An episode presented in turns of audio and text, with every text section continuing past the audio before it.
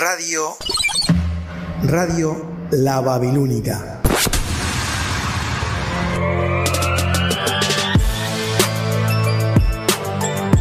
La radio que marca tendencia.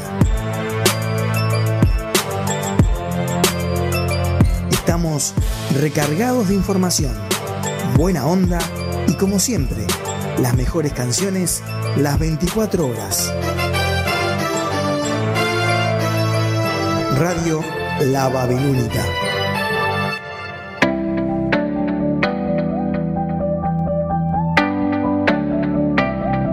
Modula, modula, modula, modula tus oídos.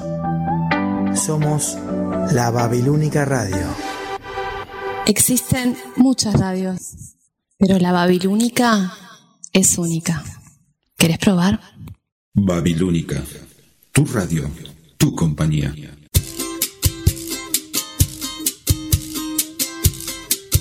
A partir de este momento, Laura Peirano y Verónica Suárez abriremos dos ventanas al mundo. Eso que tú me das es mucho más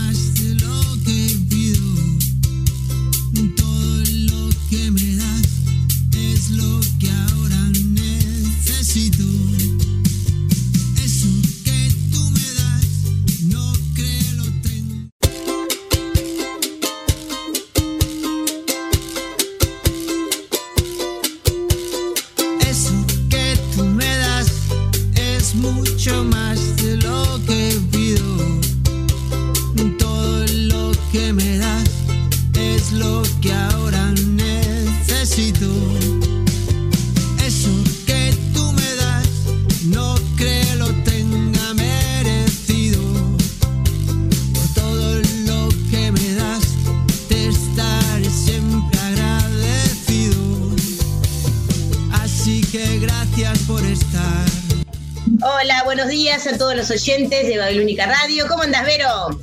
Hola, Lau. Muy buenos días, tanto para ti como para todos los oyentes de Babilónica. Y hoy nos encontramos en un nuevo programa de Dos Ventanas al Mundo. ¿El número del programa es, Vero? Eh, trigésimo octavo programa. Ah, ya 38 programas. Qué bueno. 38 programas al aire. eh, o alguno faltó ahí, pero bueno, en general eh, 38 redondeamos. Y qué programón, qué programón tenemos en el día de hoy. Antes que nada, un- sí, antes que nada un abrazo grande a todos los oyentes que siempre fielmente nos está escuchando en Dos Ventanas al Mundo y por supuesto en donde Mamilúrica Radio. Y bueno, contanos, contanos a la audiencia, Vero, eh, ¿qué, qué vamos a tratar hoy, cuál es la columna tuya. Y bueno, a ver, contá un poquito. En realidad, eh, serían, hoy van a estar temas variados. Eh, lo estuve pensando mucho y bueno, y me parece que en mi columna, por supuesto que merece la pena hacer referencia a Nancy Witch, este, de canciones para no dormir la siesta, falleció semana. Luego, ¿qué tendremos? En mi columna. te cuento. Pará, antes de hablar a, a la, a la entrevista, voy a decir en mi columna que vamos a tener. Bueno, el primero de diciembre fue escuchamos. el Día Internacional del SIDA, ¿no? VIH. Y en el día de ayer, viernes, el Día del Médico. Un abrazo a todos los médicos que nos están escuchando. En mi caso, ahora después decís en tu caso, a ver si te parece, a Marilyn Castiglione, un abrazo inmenso, mi querida médica hermosa y que adoro. Pues, También el primero de diciembre se conmemoró el Día del Escribano. Ah, Eh. amiga, qué mala. ¿Viste cómo te eliminé, amiga? Y feliz día. Bueno, yo lo puse en las redes. Yo lo puse en las redes. No sé si ya me leíste lo que puse. Capaz que no me lees, no me seguís, no sé. Ah, no sé, a veces. Por eso, yo Cuando puse no me ataca el sueño. feliz día del escribano, especialmente a ¿A mi querida amiga, que en los sorteos es, es la que da plena fe de aquello que se. Exacto. como dice en el, el Código Civil, ¿no?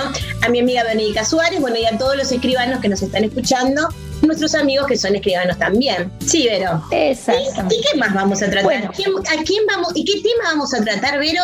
¿Y a quién vamos a tener? Contanos. La entrevista de hoy la realizamos o la vamos a estar realizando a eh, Santiago Ferreira, al psicólogo, Wow, eh, al psicólogo, eh, bueno, obviamente egresado de la Facultad de Psicología y que se encuentra realizando la tesis de su maestría. ¿Y cuál es el eje?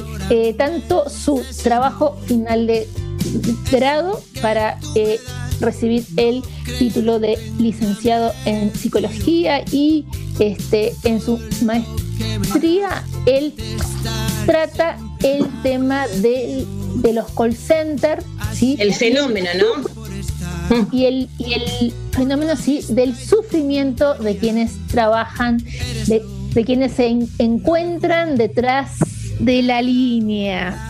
Y el muchas padecimiento. veces Mm, el padecimiento que sufren, pero eso lo va, lo va a contar este Santiago Ferreira, que es psicoanalista, también este, es escritor. lacaniano, exacto, Lacaniano, también es escri- es escritor, porque ese escritor está haciendo un libro de poesía, Vero, que nos va a contar Eh, también. multifacético.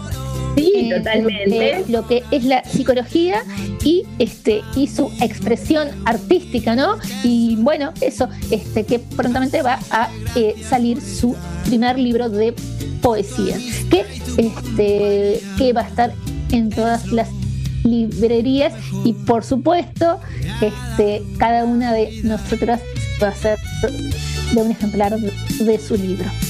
Ay, vamos a hacer un ejemplar y vamos a hacer eh, publicidad. Firmado. Claro, y lo va, y lo, ah, obvio que lo va a firmar Santiago, claro que sí, claro que sí, es un genio y bueno, y la verdad que estamos contentos también y sobre todo hablar de ese tema que hoy día para visual, visibilizar ¿no? a las personas que Exacto. no sabemos eh, todos los perjuicios que ocurren a, les ocurren a los trabajadores en los conceptos. Pero eso va a ser para más tarde, ¿verdón? Exactamente, tal cual. Bueno, además de toda la música, la buena onda y algo que nos faltó, darle la bienvenida a quien, a nuestro operador, Mar- Martín Salgueiro, como Ay, siempre. pero eso como que- que siempre. nos acompaña todos los Bueno, sábados sí, y hace posible el programa que salga. no fuera por el este operador que programa. haríamos, Martín, o como se llame, porque tiene, es- también tiene, es multifacético, ¿no? Es un locutor Sí, sí, sí. multifacético. ¿Qué haríamos sin ti, Martín Salgueiro? ¿Qué haríamos? bueno, un abrazo grande también para él. aprender. Sí, la verdad que si vamos a tener que aprender, nos obliga que tenemos que aprender ser operadora. Ya. Ya, No quiere Exacto. más, ya. Un curso avanzado, rápido. Pero nosotras dos podemos. Por supuesto que sí, claro que sí. Bueno, Bueno, eh, entonces- empezamos con las columnas.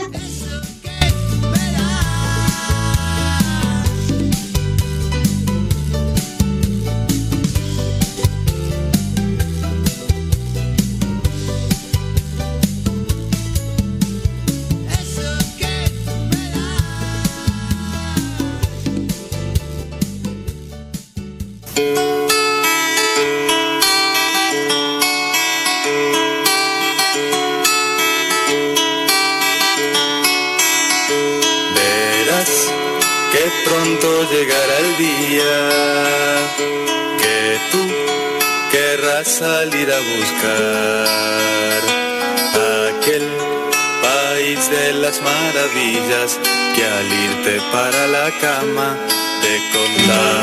Bien, como les comentamos hoy eh, al principio, eh, vamos a estar haciendo referencia y homenajeando a Nancy Gugich, eh, una de las fundadoras del, eh, del grupo Canciones para no dormir la siesta. Nancy Gugich, que nació en Montevideo el, el 15 de diciembre de 1944 y que nos dejó, que falleció este 28 de noviembre. Fue docente especializada en educación preescolar, profesora de música y expresión corporal. Y ya que estamos, les vamos a contar, a comentar un poquito y a que recuerden, eh, llevarlos un poquito al pasado y a contarles tal vez al- algunas cositas que, que no conocían. Bien, primeramente que eh, Canciones para no dormir la siesta fue un grupo que se que se mm, que comenzó a reunirse a partir de la década del 70 ¿sí? y como, mm, como forma de eh, como como revolución, como eh, enfrentarse o ir contra a lo que se venía haciendo eh, en cuestión de entretenimiento para los niños. Eso de cambiarle la voz de, o de tratarlos como seres eh, no pensantes o que no se daban cuenta. Bueno, ellos este, intentaron y se pararon desde otro lugar, dándole al niño su em, verdadero valor su, eh, y tratándole y reconociéndole su dignidad. ¿sí? Dignidad que va justamente eh, en el hecho de tratarlos como tal, como, seres pensantes que son. Entonces, eh, bueno, un, grupo de hombres y mujeres que dedicados a la música em, popular y que compartían eh, ciertas ideas, ciertas, eh, justamente estas ideas y, además cierta sensibilidad en común y fue por eso que comenzaron, eh, se embarcaron en este proyecto.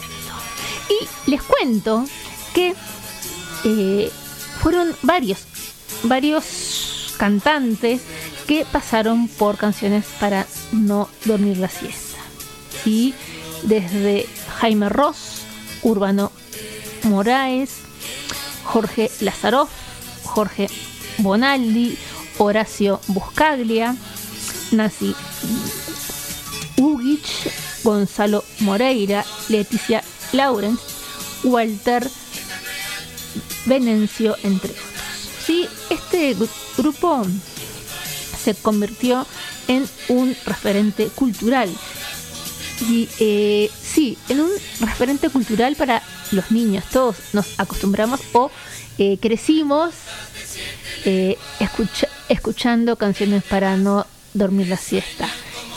Sí, en Al botón de la botonera, este chim pum fuera. ¿quién no se acuerda de esa canción? O de El país de las, de las maravillas.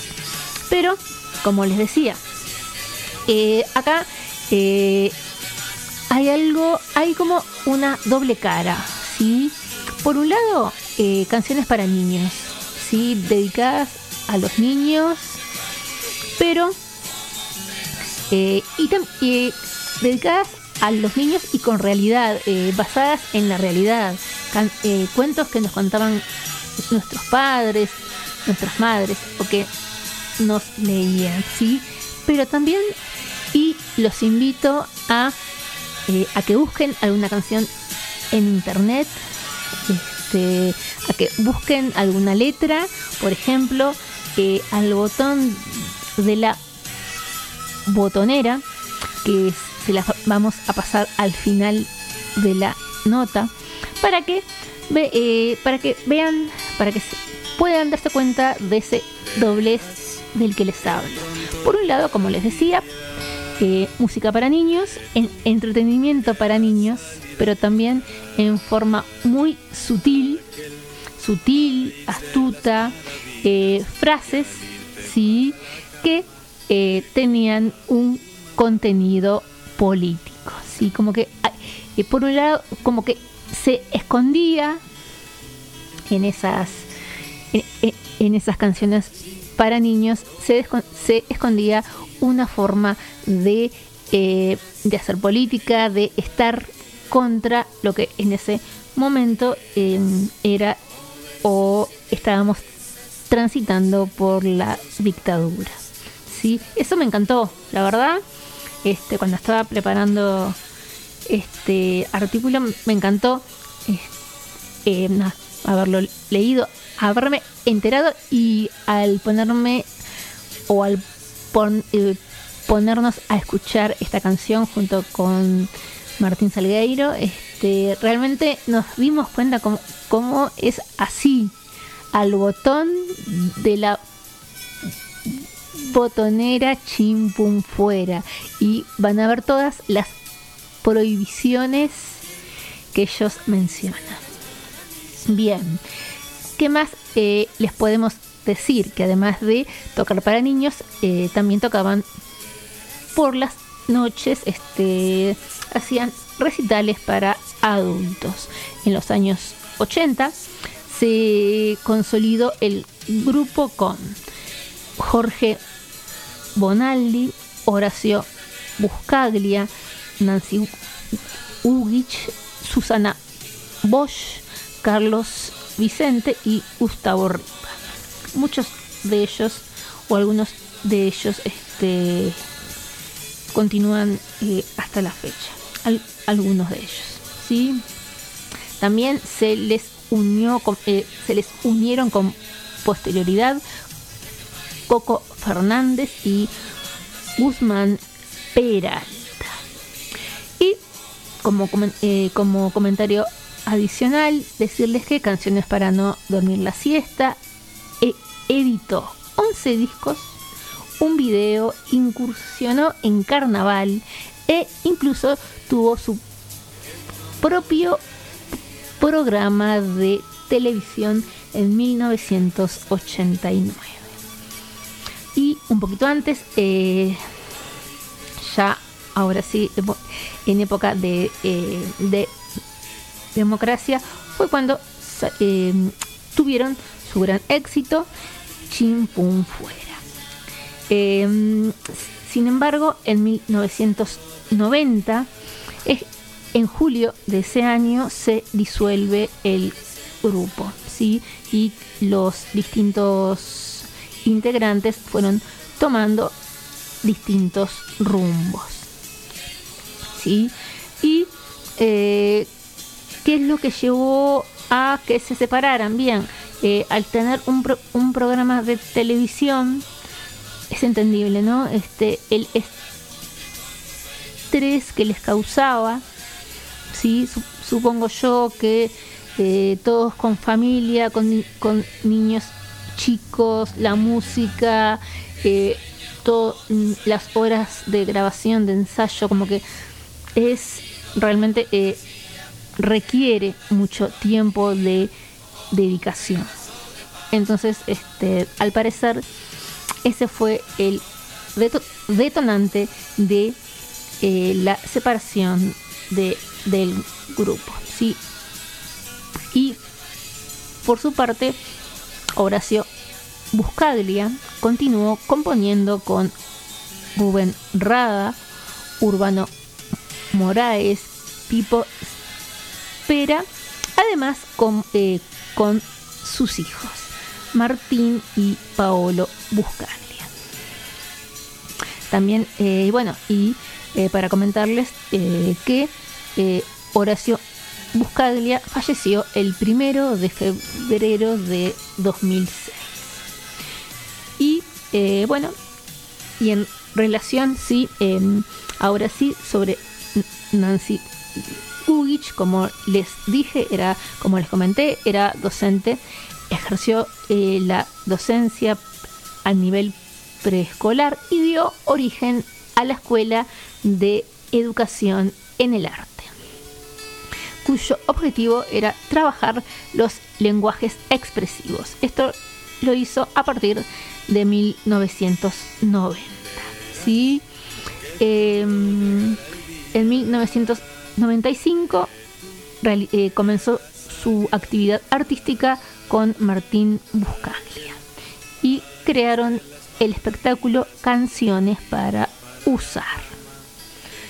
Mm, en 1997, junto a Horacio Buscaglia y a su hijo Martín, re- realizaron los espectáculos quien lo hizo, canciones para la luna, eh, perdón, canciones para la luna verde, sí, y que duró hasta el 2002. En, mil- en 1998 se crea el grupo eh, Cantacuentos. ¿Quién no, ¿Quién no ha oído hablar de Cantacuentos? Oído hablar y escuchado a Cantacuentos. Eh, en su escuela eh, Nancy buscaba, eh, Nancy dic- dictaba clases, cursos para niños, jóvenes, adultos y hasta docentes. Sí, eh, me acuerdo tener eh, mi sobrina iba, nuestra sobrina iba a este al taller a estas clases que daba Nancy Ugich, si me acuerdo, mm, si mal no recuerdo, que era eh, 14, 2 de mayo, mm, 14 de julio, sí, alguna de esas calles, que me acuerdo que las presentaciones finales de fin de cursos eh, cerraban la calle, sí, y, eh, y los chiquilines cantaban, bailaban, hacían como les decía eh, sus presentaciones. Eran, la verdad, eh, que grandes eventos, ¿no? Y, íbamos todos y estaba muy y, y eran muy interesantes desde la expresión corporal, eh, la vestimenta, muy interesante. Este, los que pudimos eh, estar presente, eh, la verdad que era lindo, que era gratificante eh, ver todo ese trabajo. Sí, desde también el uso de distintos instrumentos musicales, el como les decía, y eh, unido al baile y a la expresión eh, artística física y, a la expresión eh, corporal, perdón. Bueno, ¿qué más? Eh, cantacuentos. Bueno, también tuvo un micro televisivo que se emitía por televisión nacional, recibiendo el cual recibió un premio Tabaré en el año 2002. Y eh, también podemos decir, y es eh, sumamente importante, que su actividad, eh, su actividad profesional un- unió lo artístico con lo educativo. Así como en su momento eh, la música estaba unida a lo que era la protesta,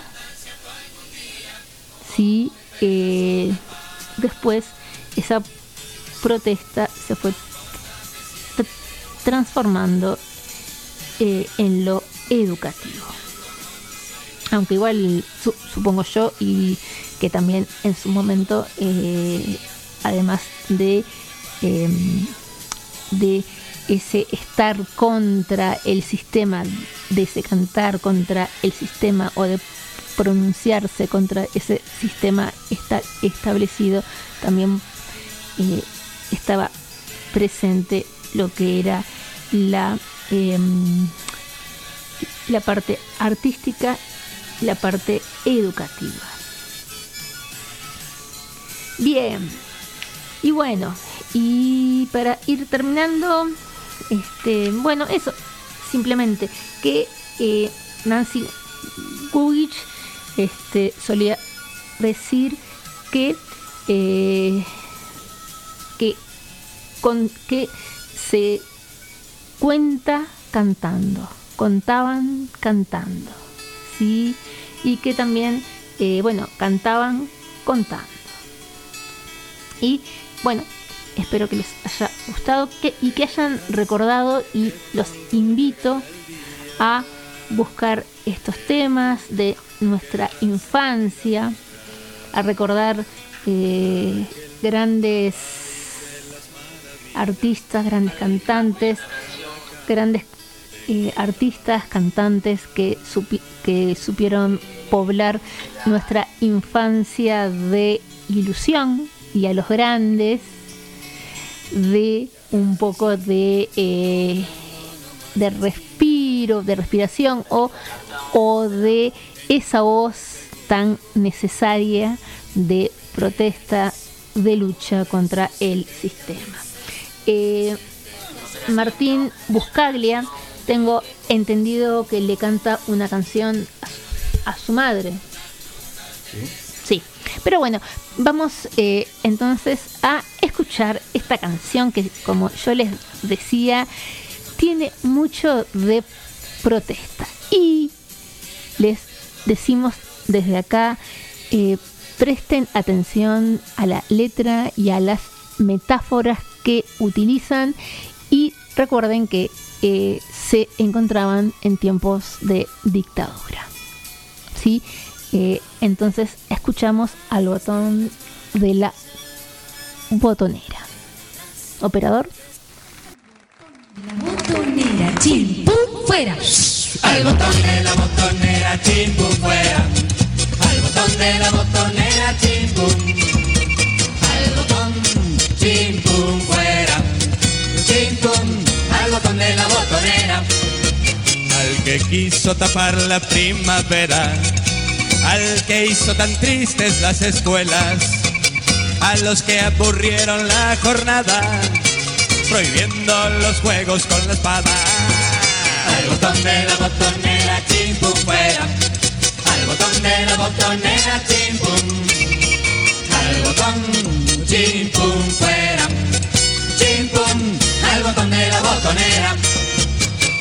a los que encerraron a los pájaros, a todos los que nunca sonrieron, a los que mataron mariposas, negándonos el pan hasta las rosas. Al botón de la botonera, chim, pum, fuera. Al botón de la botonera, chim, pum. Al botón, chim, pum, fuera. Chim, pum, al botón de la botonera. Aquel que nos quitaba la pelota y no curó al gorrión su ala rota. Al viejo mandón que nos gritaba, aquel que todo siempre molestaba. Al botón de la botonera, chim, pum, fuera. Al botón de la botonera, chim, pum. Al botón, chim, pum, fuera. Chim, pum, al botón de la botonera. Nos prohibieron la rayuela, nos quemaron las cometas, pero cuando no miraban, pero cuando ellos no estaban, y hasta en sus propias caras, les hicimos disquetas.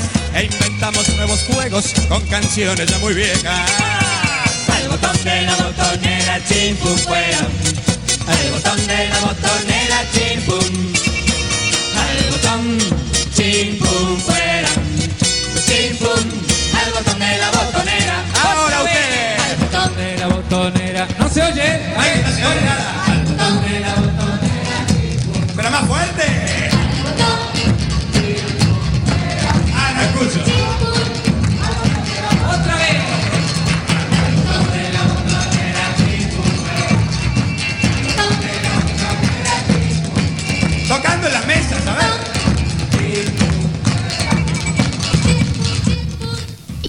bueno, ¿pudieron encontrar esas metáforas sutiles?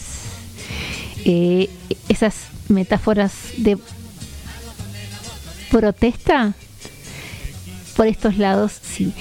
Y bien, eh, lamentamos este el la desaparición, perdón, de Nancy Ugich. Nuestro saludo, eh, nuestro humilde saludo desde Dos Ventanas al Mundo y desde la Babilónica Radio y de todos aquellos que hemos eh, sabido y los hemos escuchado en nuestra infancia. Y eh, cambiando ya ahora sí, sí de tema, me gustaría enviarle un saludo muy grande y un abrazo muy apretado a Facundo Falcón, que el 7 de este mes de diciembre eh, está de cumpleaños. ¿sí? Facundo con, eh, junto a su familia, Néstor, Karina, un- unos padres espectaculares y a su hermana Sofía. eh, viven, eh, son uruguayos ra- radicados en Boston. Y la verdad que eh, todos e- ellos son eh, una familia entrañable, ¿sí? Que no vemos el momento de poder volver a compartir con ellos unos días, como ya, ya lo hemos hecho y además eh, fuimos muy bien recibidos. ¿Sí?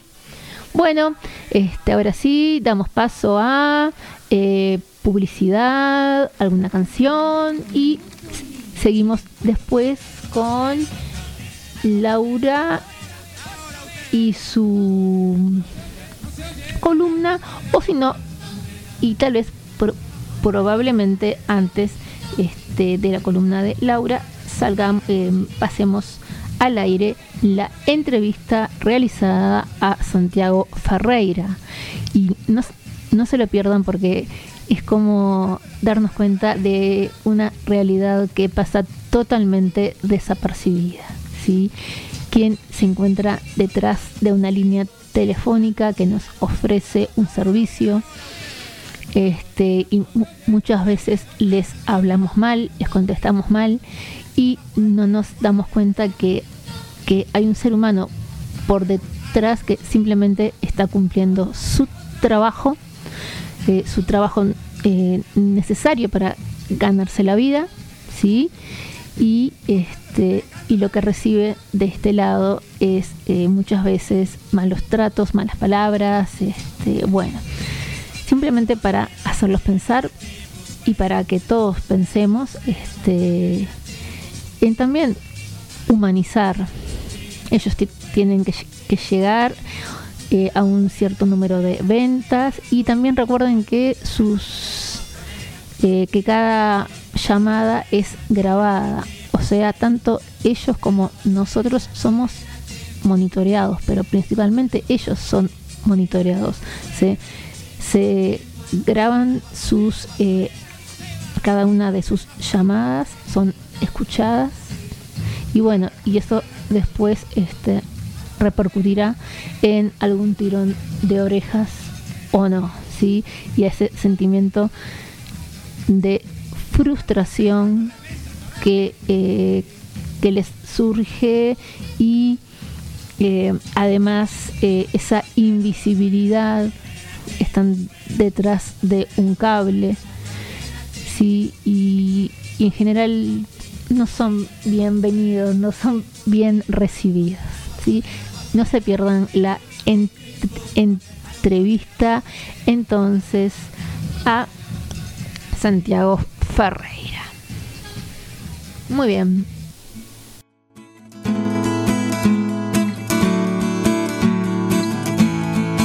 En el tumulto de los usales de Momo, encandilado por las luces de otro barrio, aquel murguista saludando con su gorro, se despedía como siempre del tablado.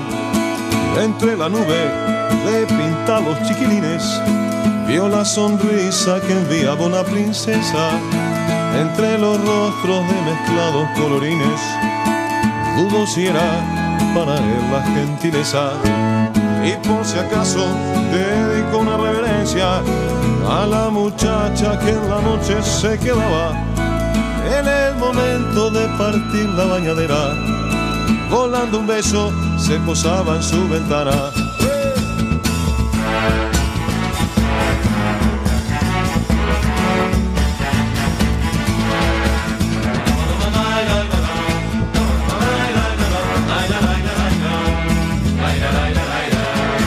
Y paso a paso la ansiedad lo malhería.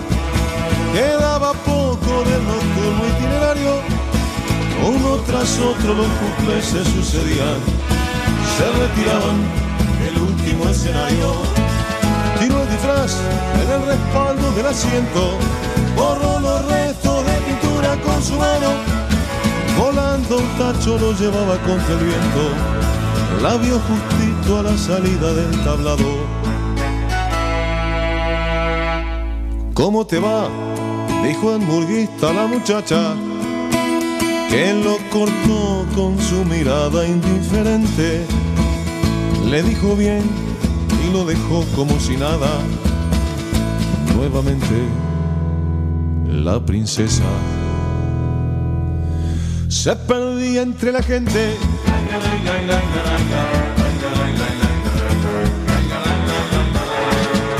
Que no se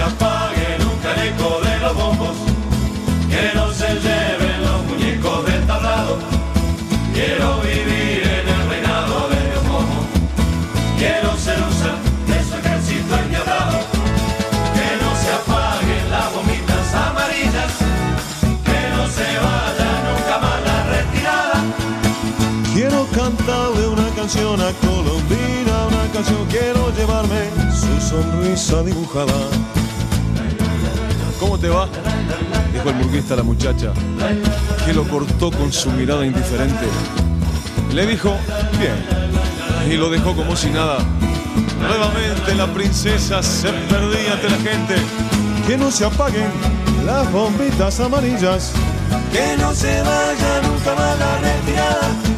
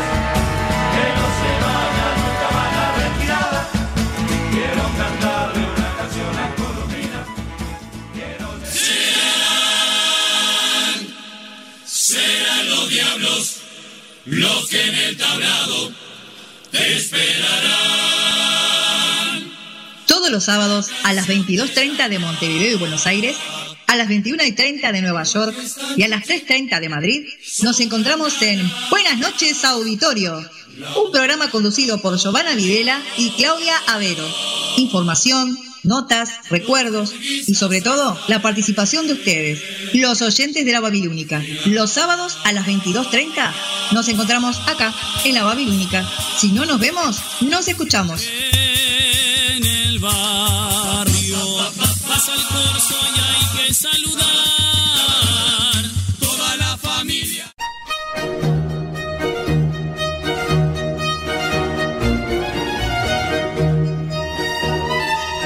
Hola, soy Laura Díaz y quiero invitarte al programa Una pausa en el día.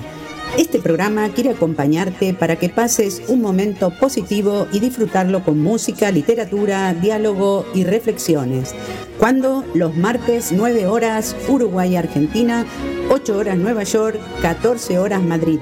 Y por las dudas lo repetimos los jueves a las 18 horas. ¿Por donde www.lababilunica.com. Por eso, si no nos vemos, nos escuchamos.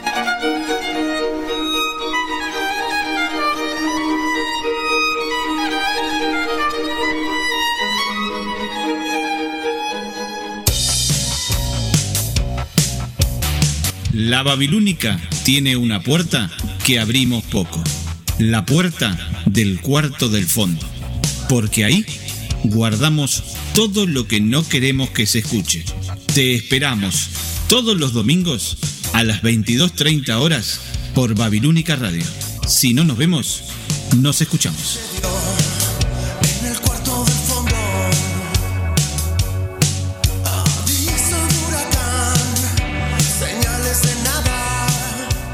El cuarto del fondo. 22.30 horas Montevideo, Buenos Aires.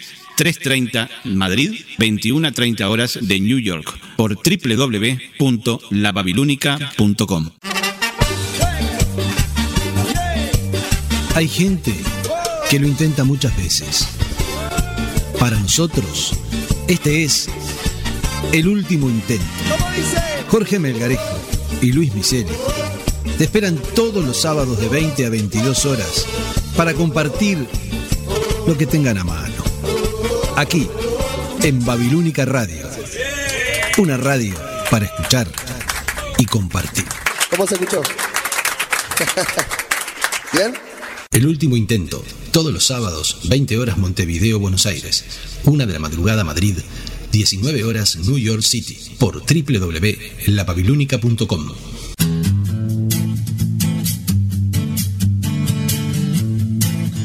Soy Beatriz Viveros. Te invito todos los domingos a compartir nuestro programa Deshaciendo Radio, aquí en la Babilónica Radio. Si no nos vemos, nos escuchamos. Resumiendo que tengo un cajón de la firma Pandora. Deshaciendo Radio, todos los domingos, 20 horas Montevideo, Buenos Aires, 1 de la mañana Madrid, 19 horas Asunción y Nueva York, por la www.babilónica.com.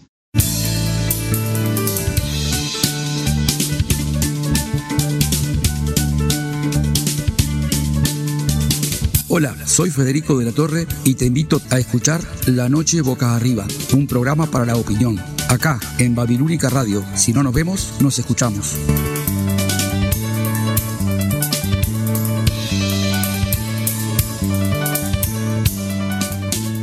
La noche boca arriba, todos los lunes 19.30 hora de Montevideo, Buenos Aires, Brasilia, 18.30 Nueva York y La Habana, 17.30 Santiago y Lima, www.lababilónica.com. Los esperamos.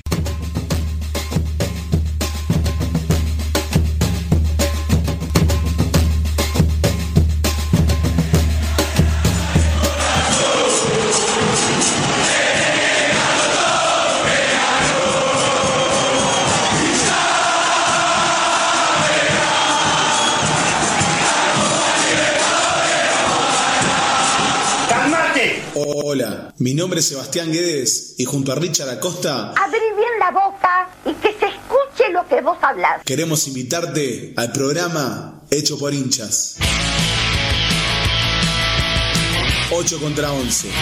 Los lunes a las 22 horas en la Babilónica Radio.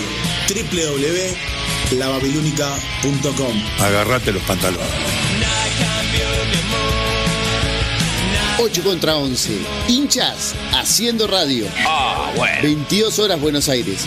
21 horas Nueva York.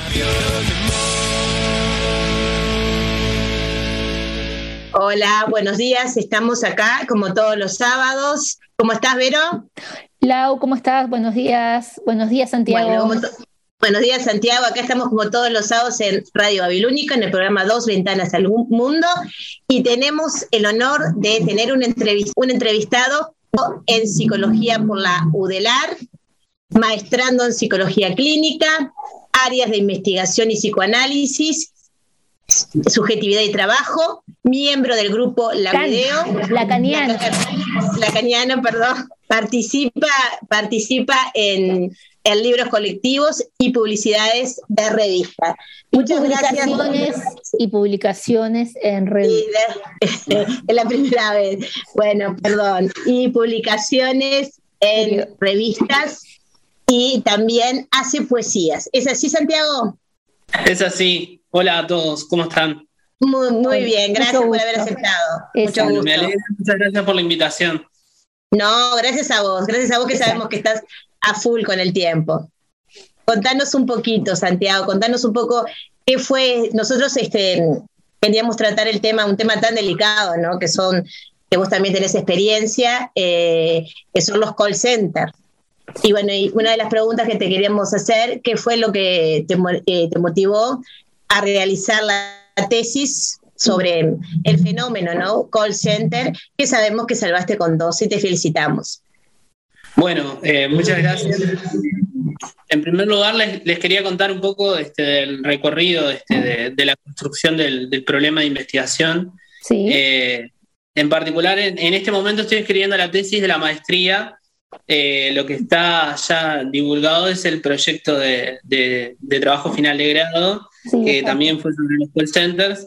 Y un poco eh, lo que surgió este, a partir de, de eso fue la intención de, llevar adelante un proyecto de investigación con la misma temática porque bueno, en realidad eh, la motivación que, hay detrás de, lo que es investigar sobre, este tema del sufrimiento de los trabajadores en los call centers tiene que ver con un proceso personal en donde eh, la vida eh, me fue encontrando en, espacios este, de trabajo que bueno, tienen mucho que ver con, esto que estoy investigando y que me fue llevando a hacerme preguntas, a hacerme este, cuestionamientos sobre los fenómenos que ocurrían en el espacio laboral y también este, qué había este, de fondo y, qué causa este, el sufrimiento de los trabajadores en, los call.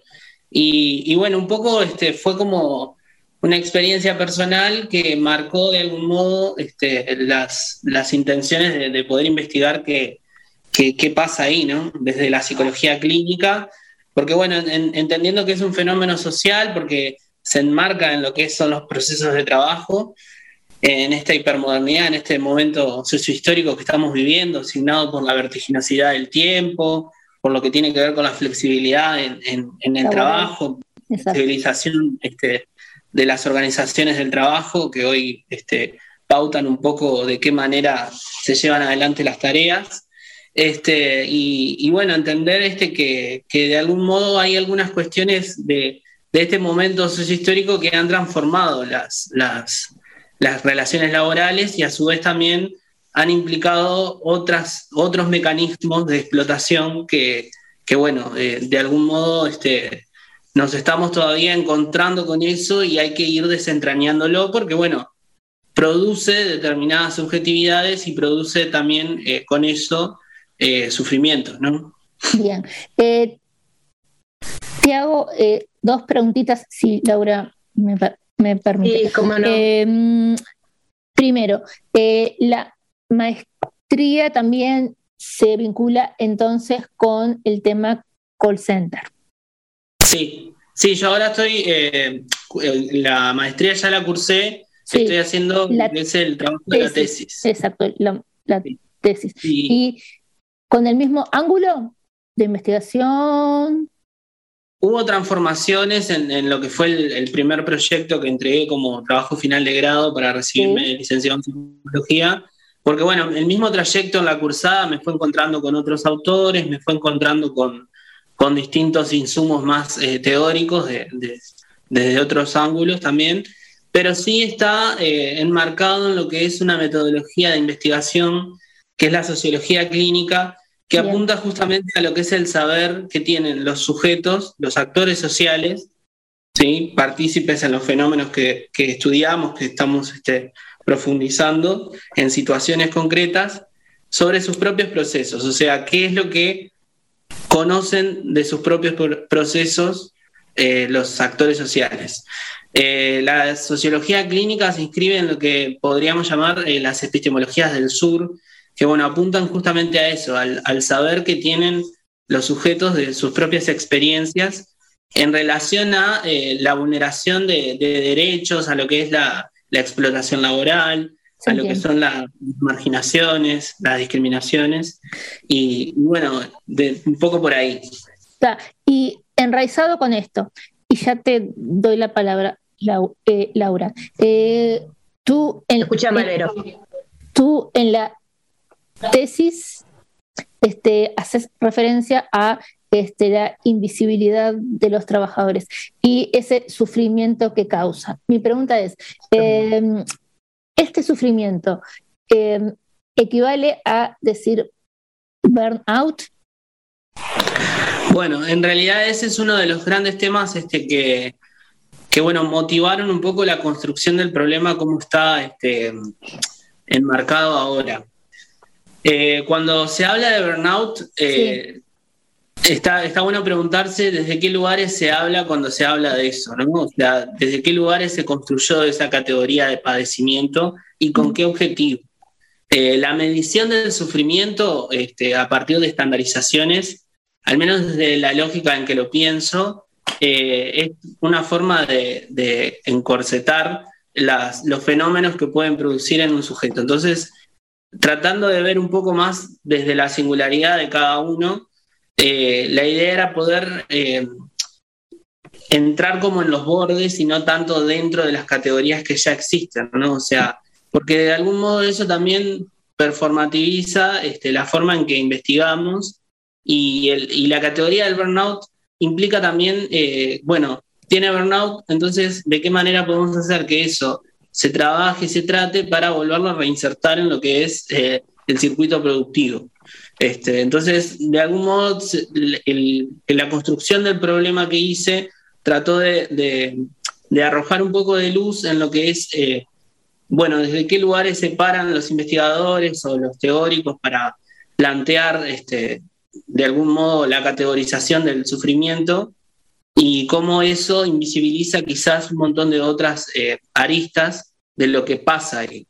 Entonces, también pensando un poco en eso, a cada eh, sufrimiento lo que se lo que se busca hacer con la estandarización, la categorización, la descripción de los malestares, este, incluso más allá de lo que es el, el ámbito de lo laboral, del universo laboral, eh, es un poco encontrar un tratamiento específico para eso, incluso este, con lo que es los fármacos, este, para volver a reinsertar al sujeto en lo que es el, el circuito productivo. Entonces, tratar como de ver un poco la problemática desde otro ángulo que, que escapara un poco de eso, ¿no? Eh, eh, Santiago, ¿tú consideras que este mal, ¿no? Que, que, están, que padecen los que trabajan en los, en los call centers, esa consecuencia de algo en particular? Bueno, ahí, por ejemplo, eh, creo que hay distintas dimensiones, ¿no? O sea, hay un nivel macro que implica lo que es las transformaciones del mundo del trabajo hoy en la hipermodernidad, que tiene que ver con los procesos de trabajo más rápidos, que apuntan a, este, de algún modo, poner a producir al, traba- al trabajador no solo con, con lo que es las manos, que quizás era como algo más de, otra época, sino con su propia subjetividad. Por ejemplo, en el call center tiene que ver con la seducción de eh, el trabajador hacia el cliente o posible cliente, este, y de ahí se pone en juego la subjetividad del trabajador. Entonces, se ve que dentro de lo que es el, el mismo proceso de trabajo, lo que, lo que se está explotando es la subjetividad del trabajador.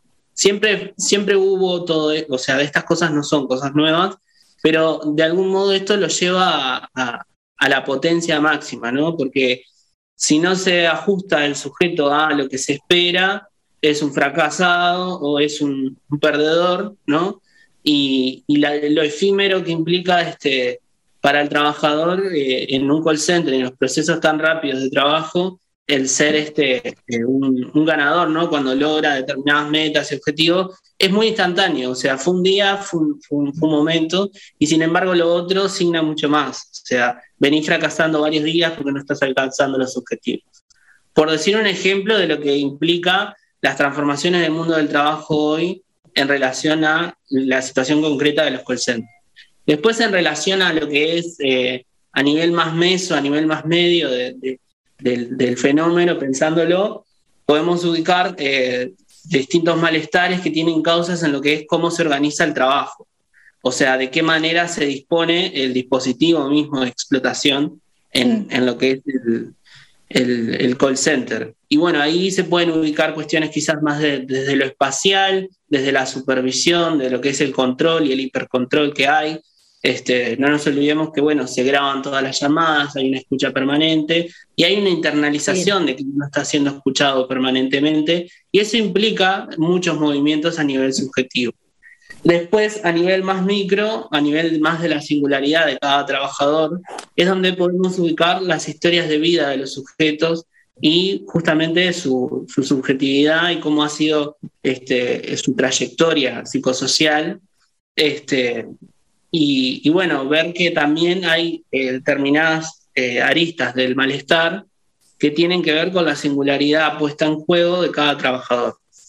Y bueno, un poco por ahí, en realidad hay muchas cosas, o sea, incluso en, lo que es eh, a nivel de la organización del trabajo también se puede este, analizar lo que es el, el- el fenómeno de la transformación tecnológica, ¿no? O sea, la, la automatización y robotización de las tareas que, bueno, apuntan a, a poner al trabajador en un lugar totalmente nuevo este, a lo que era en otros años eh, el- los procesos de trabajo. Mm, eh, de acuerdo a tu tesis, este, tú mencionás el tiempo más o menos que debe durar cada, cada llamada, el, el espacio entre una y otra, como que son siete segundos creo, o algo así.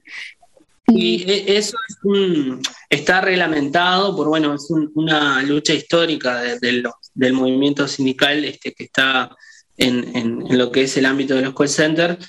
Eh, no había, hasta, hasta el momento en que salió ese decreto, eh, no había una, una pautación de cuánto este, tenía que durar el tiempo entre llamada y llamada. Entonces eh, se podía eh, generar eh, una llamada tras de otra este, y a veces incluso se podían superponer. Entonces, eh, desde lo que fue el, el movimiento sindical, se apuntó a que bueno, se pudiera regular eh, de manera eh, más efectiva el tiempo, porque era, o sea, una, una cuestión constante que implicaba ter- terminar ese proceso que se estaba haciendo en esa llamada para pasar directamente a otra, o incluso a veces se superponía. Entonces, bueno, el decreto apunta un poco a eso, pero bueno, si lo, si lo vemos este, en lo que son los, los pocos segundos que hay entre una y otra, obviamente sigue generando este, repercusiones en, en lo que es el, el trabajador. Sí, Verónica. Tú te estás refiriendo al decreto 147 del 2012, ¿verdad? Para Sí. que la gente sepa y, este, y se pueda informar y leer. Laura. Sí, ahí se regulan este, las condiciones y el medio ambiente de trabajo en los call centers. Este, y una de las cuestiones que, que vos mencionabas tiene que ver con, el- con la pausa que se debería este, dar entre una llamada y la otra. Bien, y las autoridades, este, ¿ustedes eh, si- sienten que ayudan a los, a los empleados de los call centers? ¿Sienten que hay una ayuda, de un compromiso de las autoridades del gobierno? Bueno, eh, en este momento no te podría decir porque no estoy dentro de un call, este, no, no sabría bien cómo, cómo se está dando particularmente.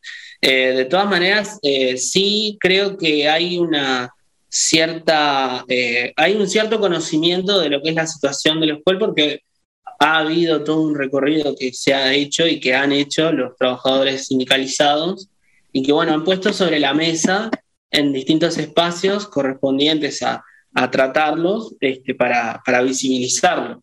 Este, es una, una temática que hace años que, que está puesta sobre la mesa y están en conocimiento. Eh, quizás eh, no, no ha sido este, del todo eh, del todo tomada como para trabajarla más eh, en profundidad y generar acciones más concretas de, de, bueno, de mejorar la, la calidad del- de, vida y la calidad de, lo que es el trabajo mismo para el trabajador del call center. Pero, pero sí, eh, en realidad eh, la intervención es, es más desde la regulación de estas cuestiones y, bueno, se ha puesto como el acento en, lo que era los años más este, salvajes, por decirlo de alguna manera, de cómo se llevaba adelante eh, la tarea en, en los call centers, ¿no? O sea, era como algo muy eh, arrasador, o sea, era fuerte. Entonces, se pero sí, bueno, uno que, sí, uno que conoce también a de alumnos y, y a, y a muchos, este, sobre todo jóvenes, porque los call centers, la mayoría de los trabajadores eh, que emplean son jóvenes, ¿no? Este, haciendo mención a, a la etimología de la palabra trabajo, que es tortura, ¿no? Como que lo ven como ese padecimiento, esa tortura permanentemente en, ese, como dijo Verónica, burnout, en ese estrés laboral. Eh, te pregunto, ¿qué, cómo- ¿qué puede hacer el público ¿no? para, para poder ayudar? El público, ¿qué puede hacer para poder ayudar a, a los trabajadores, ¿no? Lamentablemente están eh, padeciendo estas angustias que en el futuro se eh, lo sienten. Bueno, eh, una de las cuestiones que se me ocurre en relación a eso es eh, cierta como toma de conciencia de que del otro lado de, de la línea telefónica hay un trabajador y poder empatizar con eso, ¿no? No colocar al otro en el receptor de, y es algo que decían algunos de los entrevistados, ¿no? De que a veces sienten que son como receptores de, de toda la, porquería del, del otro, ¿no?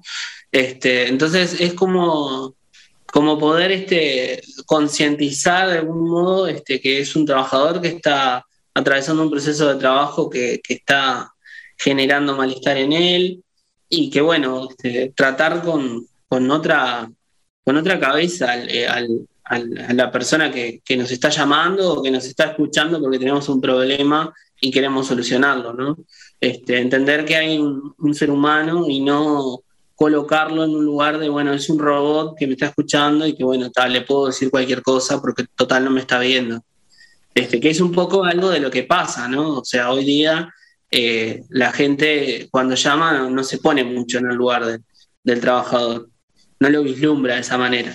Entonces hay como un, al no, al no ver a la persona hay como cierta habilitación a poder hacer cosas que de repente en, en- vínculos este, más cotidianos de- con presencialidad no se harían. Este, entonces, quizá eh, lo que pueda hacer eh, las personas en general cuando se comunican o, o cuando los llaman de un call center es concientizarse de que, bueno, están hablando con un trabajador que está llevando adelante una tarea para poder subsistir, para poder este, llevar adelante su vida, este, y, y que, bueno, o sea, empatizar desde ese lugar, este, ponerse en, en el lugar de, de- de que, bueno, ¿cómo me encontraría yo si estuviera en esa situación? ¿Cómo me sentiría?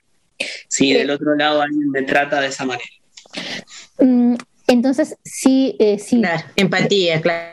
Empatía, pero también eh, como que hay una falta de cuidado hacia el otro, hacia quien te está llamando, que en realidad está cumpliendo un, eh, su trabajo con toda esa presión, ¿no?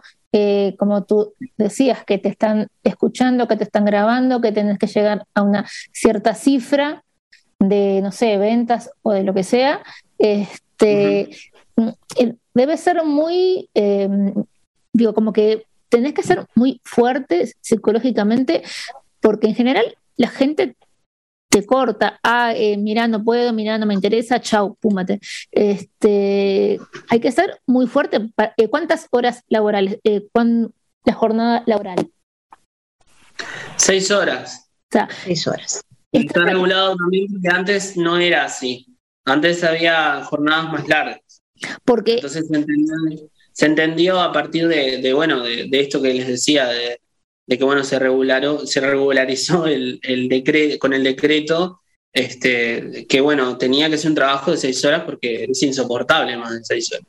Exacto, hasta no sé si no sería calificado trabajo insalubre, que te estén constantemente y claro. diciendo que no, que no, que esto, que aquello, ay, debe ser eh, muy fuerte para la persona, ¿no? Digo, para su in- interior. Es que digo, es ¿no? Justamente el contacto con, con la experiencia cotidiana de eh, entrar dentro de lo que es la categoría de fracasado porque no alcanzas tus objetivos o ser un ganador porque bueno lo alcanzaste pero instantáneamente al otro día ya de nuevo podés perder todo, no ganar nada o bueno de nuevo sostener esa situación. Entonces es como muy frágil lo que es la vivencia de apropiación de la tarea y bueno, marca también un poco el, esto que, que estamos conversando, eh, la poca cantidad de tiempo que, que algunos trabajadores pueden este, estar en, en un call center, ¿no? Este, muchas veces eh, no, no, se, no, es, no es un trabajo en el que haya mucha permanencia, hay mucha rotatividad. Y sí. Eso No te iba a solo- preguntar, sí. No solo por despido, sino también por, por una cuestión de, de, bueno, de, de que no se soporta. Eso te iba a decir que me imagino que habrá un límite ¿no? de tiempo en el cual el trabajador este, está, eh, valga la redundancia, eh, trabajando en un call center, ¿no? En el caso tuyo ahora sos psicólogo y, y también lo verás de otra manera, ¿no? Pero tú también trabajaste en un call center. ¿Cuál fue tu, tu experiencia personal? Bueno, eh, un poco por eso les decía que surgió el, el- el tema del proyecto, porque bueno, me vi reflejado en, en todo esto eh, y, y, bueno, impactó también en mí eh, cómo se daba el proceso de trabajo y cómo se daban algunas lógicas a nivel de desde la empresa de los trabajadores. Y, y bueno, o sea, fue algo que, que me marcó, este, me marcó en, en buenos sentidos, en el sentido de, de que, bueno, generó preguntas en mí y me permitió como, como sacar algo de todo eso para, para mi propio proceso de, de- de trayectoria dentro de la universidad, de, de- de, bueno, de, de- de como estudiante y ahora como egresado y, y estudiante de una maestría.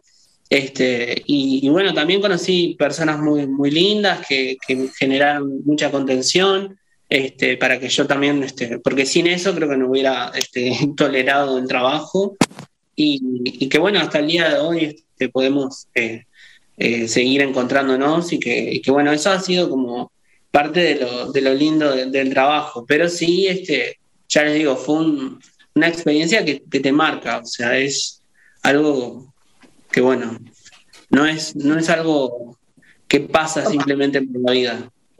Y como muchas personas están en desconocimiento, ¿no? De este padecimiento de, de los que trabajan en los call centers, ¿no? Cómo, cómo les afecta emocionalmente. Por eso también nosotros eh, queríamos este, este programa hacerlo dedicado a los call centers, al padecimiento emocional de los trabajadores, para que, para, para visibilizar, ¿no? Y, eh, y para que se sensibilicen también cuando reciban una llamada, eh, sean más empáticos, ¿no? Y bueno, Sí, sí. Yo agradezco mucho la invitación porque justamente este, poderlo hacer Sí, es visible una forma también de ayudar. Es una forma que sí, que me, me deja muy contento también de que, de que bueno, haya espacios que estén interesados en poderlo po- poner en, sobre la mesa y arrojar un poco de luz sobre, sobre el asunto. Este, y bueno, como, como mismo desde, desde mi proyecto de investigación, este, he estado como en ese camino y, y cada vez que hay una oportunidad de, como de, de contarlo, trato de aprovecharlo y, y- y de bueno, de estar. Desde mi lugar, que bueno, seguramente sea algo este, que bueno, eh, es algo pequeño, pero bueno, trato como de, de hacerlo visible. Bien. Aparte, Santiago, tú escribís poesías. También nos hemos enterado de eso. Contanos una, contanos, a ver, ¿por qué escribís poesías? ¿Qué es lo que te inspiró? Bueno, eh, la poesía surgió este, como, como un- una forma de ir dándole sentido a algunas cosas, que me fue como atrapando de a poco, este, y me divierte mucho además, eh, decir cosas en otros sentidos, pero a su vez también por experiencias personales de, de, bueno, de la vida y de los contactos con otras personas. También contar algunas historias en, en sentidos metafóricos me divierte mucho. Este, y bueno, un poco como por ahí, o sea, fue un proceso de, bastante lindo de, de- de poder como comunicarme eh, y comunicar eh, experiencias que pasaban en, en- en- en- en mi interioridad este, hacia afuera. En un principio escribía este, y no lo compartía con nadie, después empecé a como compartirlo más. Este, y bueno, ahora estoy como en un proceso de, de publicación de- del primer poemario que escribí. Bueno. Y, y bueno, estoy muy contento con eso. Qué lindo. Qué bárbaro. ¿Y desde cuándo escribís, eh, Santiago? ¿Hace cuánto tiempo? Bueno, en realidad empecé en 2019 como algo así como muy, muy este, esporádico, eh, con algunas situaciones, este, sobre todo esas, eh, esas situaciones que, que se dan a nivel del- de, la afectación de, de uno, ¿no? Del cuerpo y de, y de, y de lo que es eh, la, la vida, ¿no? Este, y después fue como mm, transformándose y empecé como a, a ver que había otras aristas que podía explorar de, eso, de la escritura. Y, y bueno, desde 2019 más o menos, sí. Sí. ¿Y cómo ha sido el proceso editorial? Digo, ¿te ha sido fácil, sencillo, eh, difícil, complicado? Bueno, en realidad este, eh, el poemario que, que voy a publicar este, se llama Materialismo Sentimental. Está en proceso ahora en imprenta. Sí, Contradictorio. materialismo sentimental. Este, y, y bueno, en realidad contacté con una editorial muy joven, este, que, que hace eh, relativamente poco también, más o menos 2020, 2019 está, empezó.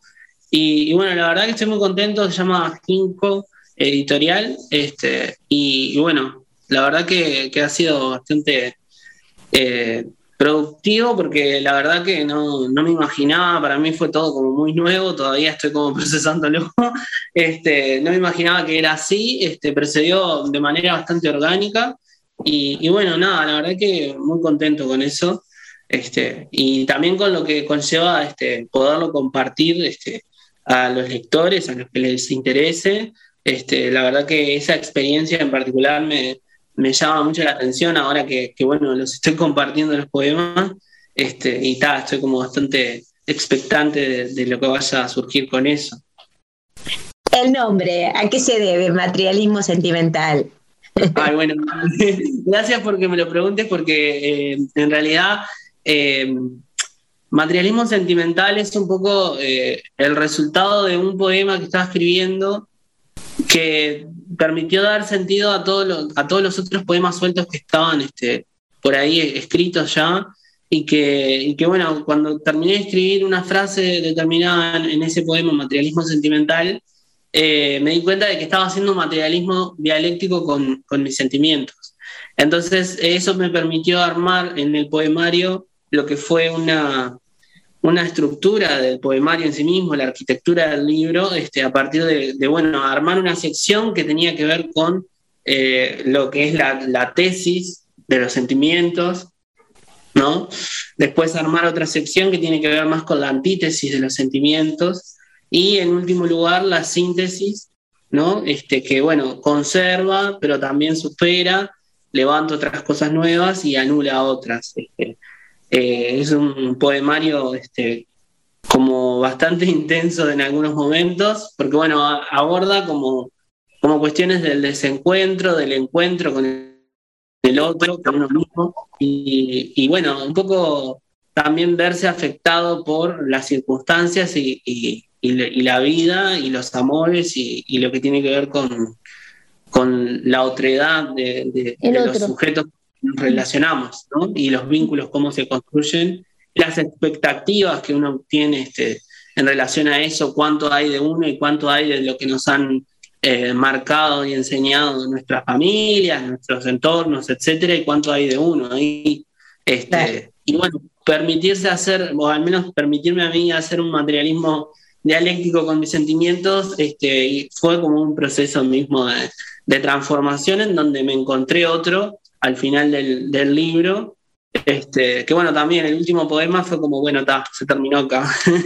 Entonces, eh, fue como bastante eh, productivo para mí como persona. Este, así que nada, estoy como re contento con poderlo compartir. Todavía no salió, este, pero está en proceso de, de impresión. Eh, sí. Y bueno. eh, tanto tu tesis y ahora el poemario, lo veo como que hay mucha, eh, como que eh, mencionas o tenés mucha base marxista.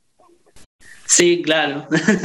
Entre como... la explotación del trabajador, el sufrimiento, todo eso, eh, el convertirse casi en máquinas o, o, o que sea tratado con, eh, como, y todavía, y lo, le agregamos eh, sí, eh, al poemario, la tesis, la síntesis, eh, la tesis, la antítesis y, y la síntesis, sos un representante de Marx. no lo puedo es un, es un, es un autor que, que disyuntiva. me ha ayudado mucho para pensar los problemas este, de investigación y de, y de la vida. Este, pero bueno, ahora es como, como que sí, ahora en, en relación a lo que es la, la poesía, eh, incluso cuando pensé en, en, en, acercarlo a una editorial para, para bueno, ver de, de difundirlo y de publicarlo, este, pensé, bueno, dije, esto tiene que ver conmigo, esto eh, tiene que ver con, con, mi trayectoria de vida y cómo me ha marcado este, ver la vida desde determinado lugar.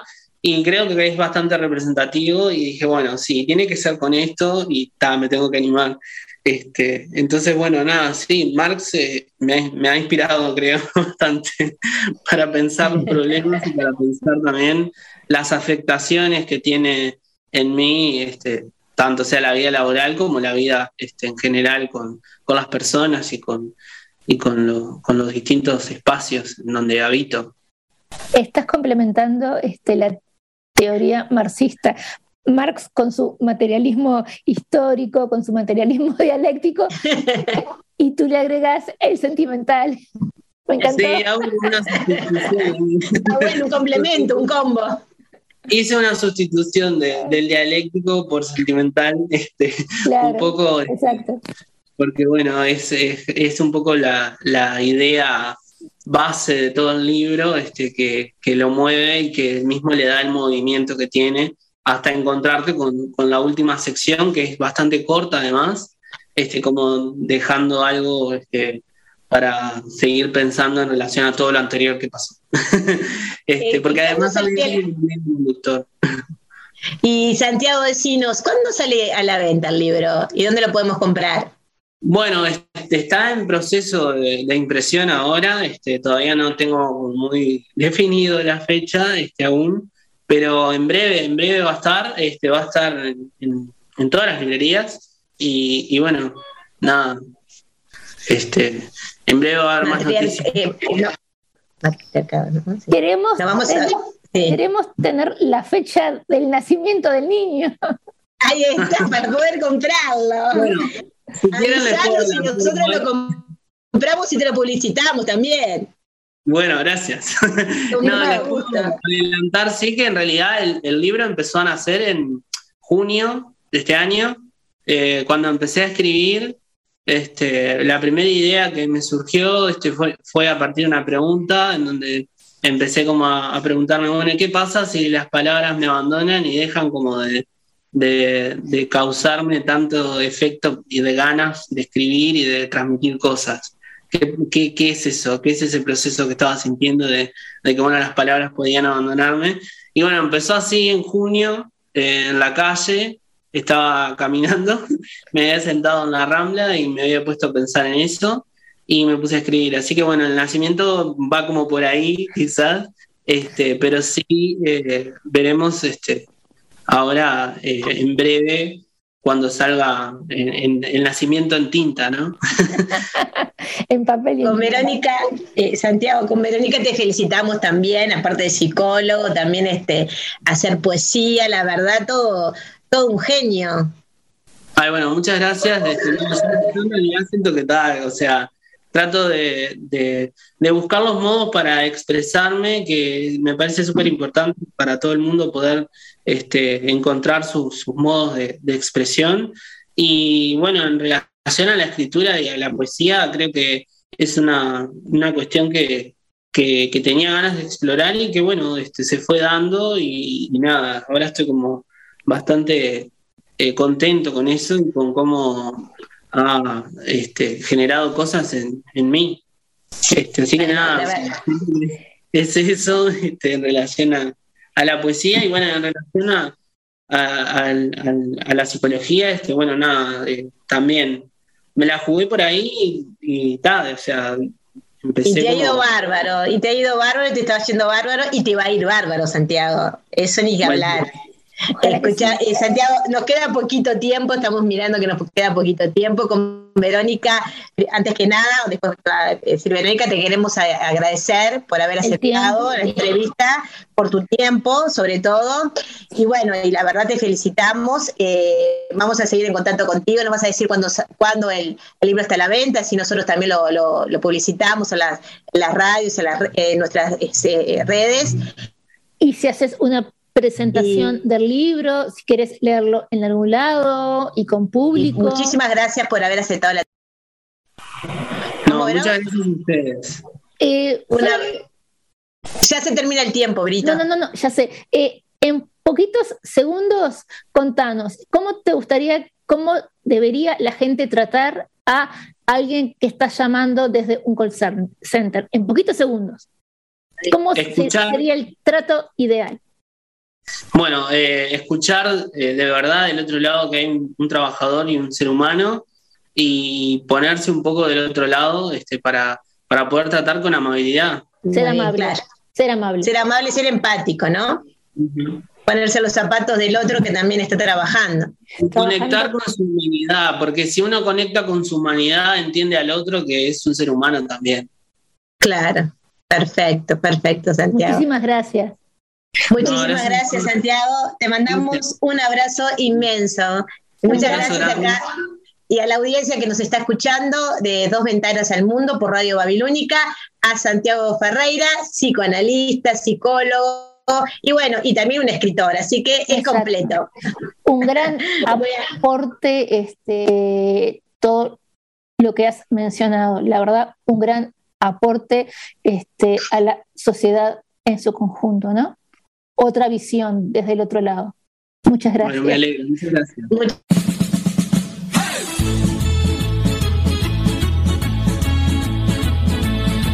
Hay gente que lo intenta muchas veces. Para nosotros, este es el último intento. Luis Miseli y Jorge Melgarejo te esperan todos los sábados de 20 a 22 horas para compartir lo que tengan a mano. Aquí, en Babilónica Radio. Si no nos vemos, nos escuchamos. El último intento, todos los sábados a las 20 horas de Montevideo y Buenos Aires, a las 19 horas de New York y a la 1 de la madrugada de Madrid, por www.lababilúnica.com.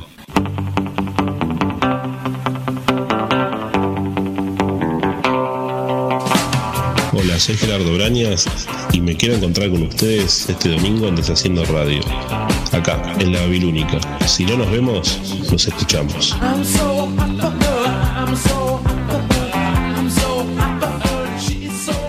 Deshaciendo Radio. 20 horas Montevideo, Buenos Aires. 19 horas Asunción y New York. 1 de la mañana Madrid. Www.lababilúnica.com.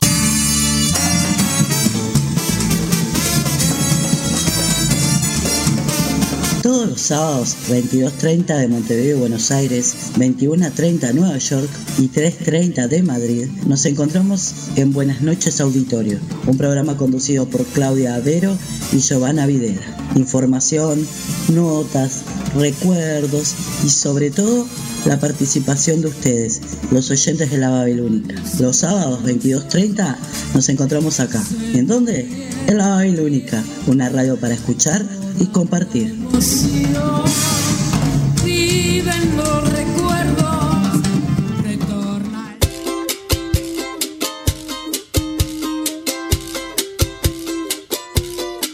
También a la querida audiencia babilónica le queremos hacer recordar, y más ahora también que estamos en pandemia, ¿no? que todavía no ha finalizado, que no se sabe lo que va a pasar, en fin, tantos hay más este, incertidumbres que, que otra cosa, ¿no? Deseando, obviamente, que todo esto se, de una vez por todas se pueda encontrar un, una cura total y se pueda eh, erradicar la, la pandemia, ¿no? Que afectado a tantas personas y a tantas muertes, ¿no? Y a la vez también eh, los familiares, ¿no? Cómo han quedado esos familiares sin, sus seres queridos.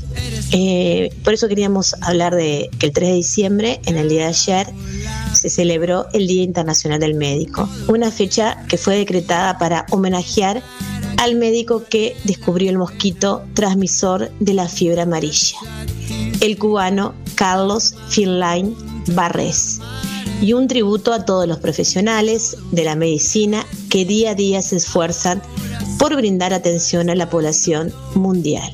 Ahí sabemos cómo se originó y por qué se originó ¿no? el Día Internacional del Médico a raíz de este, este destacado médico, médico perdón, que tiene su, eh, su descubrimiento y por eso eh, el honor y, y las felicitaciones hacia él también y así todos los médicos que, que siempre están están brindándonos eh, con toda la vocación su, su sapiencia, ¿no? Y con, con humanidad. Ya dije el por qué se celebra, ¿no? Por este médico.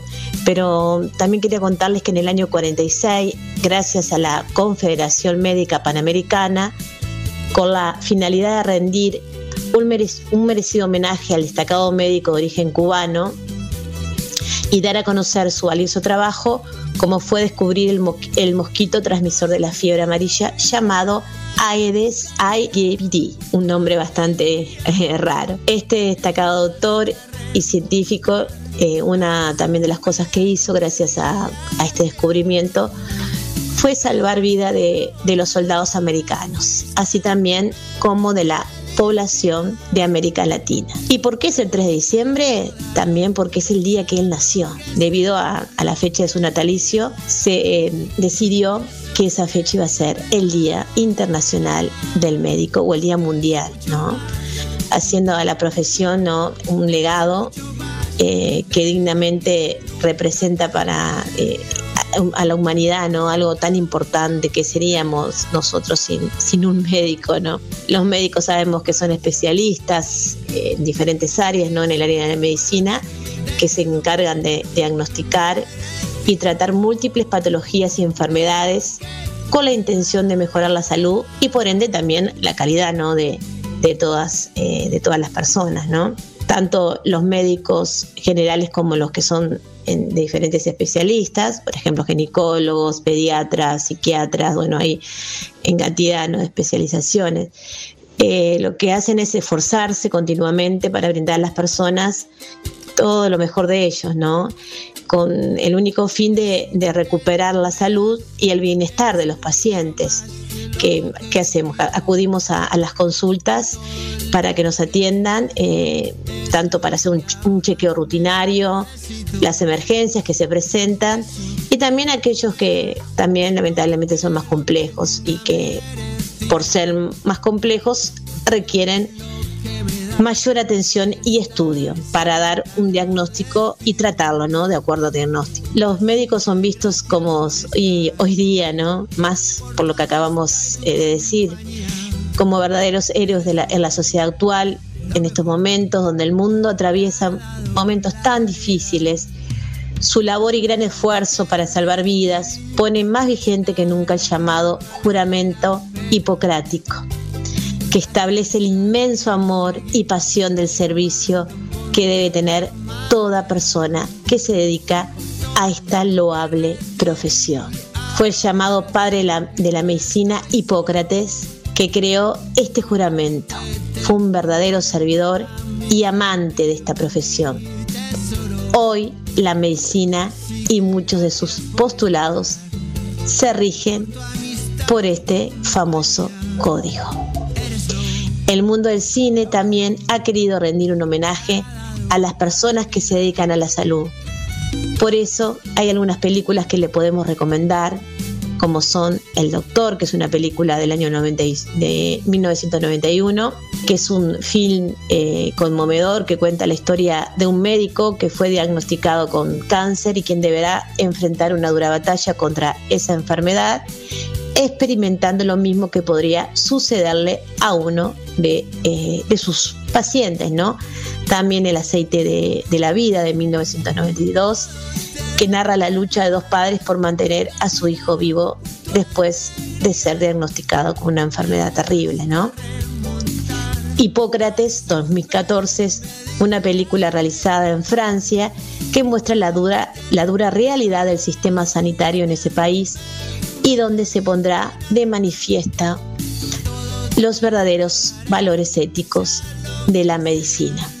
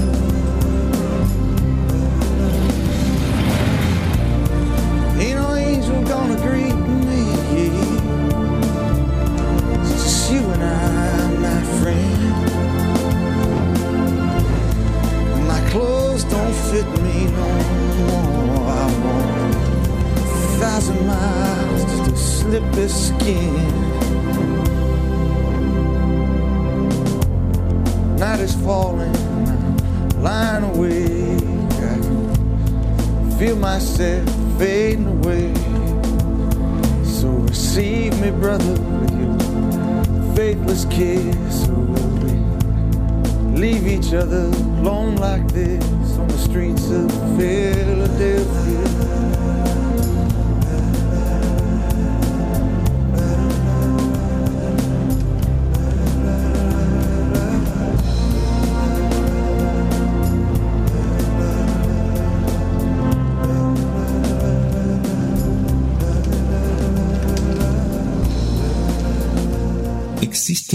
Radios, pero Babilónica es única.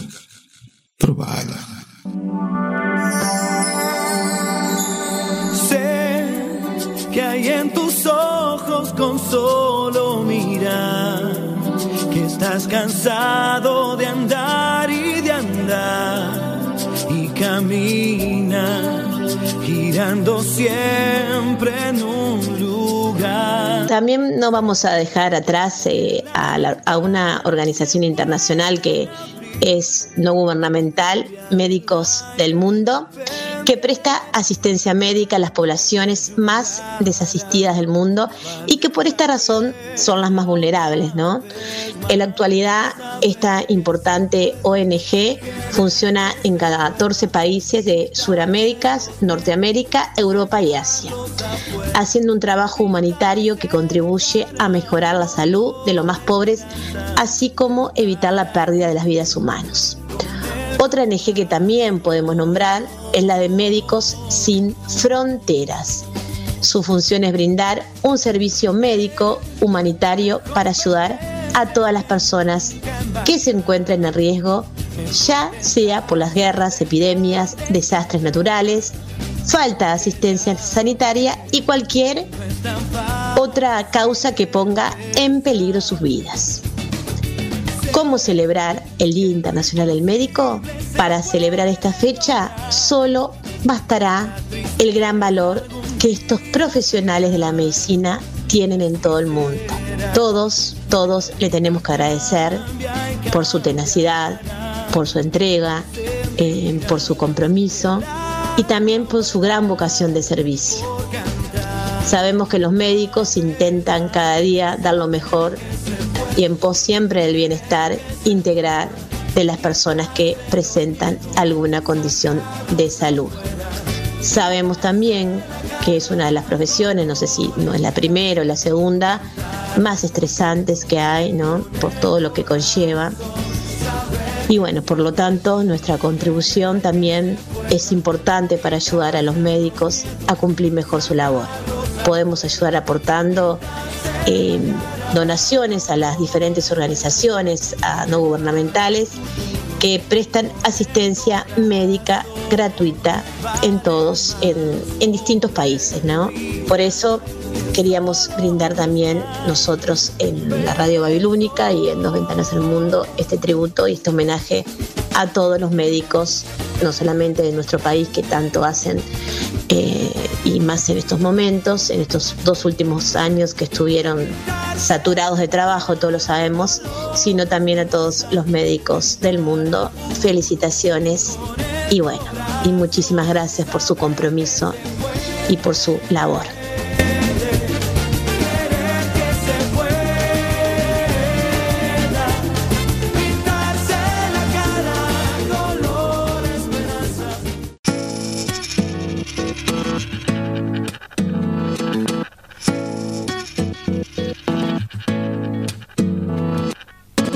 Eso se hizo calor, luego el calor movimiento, luego gota de sudor que se hizo vapor, luego viento que en un rincón de La Rioja movió el aspa de un molino mientras se pisaba el vino que bebió tu boca roja.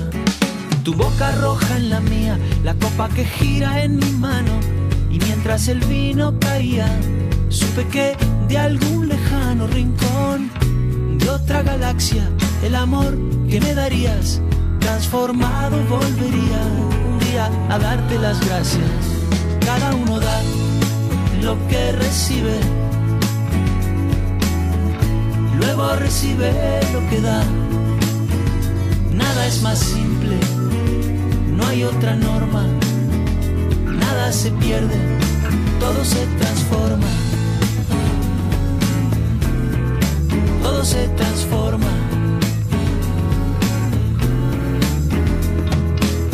El vino que pagué yo con aquel euro italiano que había estado en un vagón antes de estar en mi mano y antes de eso en Torino y antes de Torino en Prato donde hicieron mi zapato sobre el que caería el vino. Zapato que en unas horas buscaré bajo tu cama con las luces de la aurora, junto a tus sandalias planas que compraste aquella vez en Salvador de Bahía, donde a otro diste el amor que hoy yo te devolvería.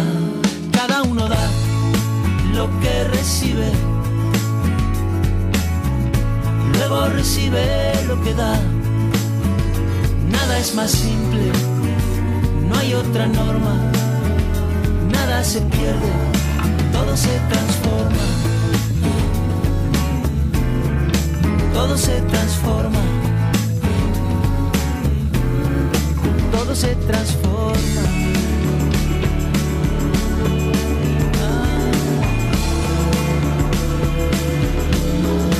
Todo se transforma. Supe que de algún lejano rincón de otra el amor que me darías transformado volvería un día a darte las gracias porque cada uno da lo que recibe. Luego recibe lo que da. Nada es más simple no hay otra norma nada se pierde todo se transforma nada se pierde todo se transforma nada se pierde, todo se transforma. Todo se transforma. Todo se transforma.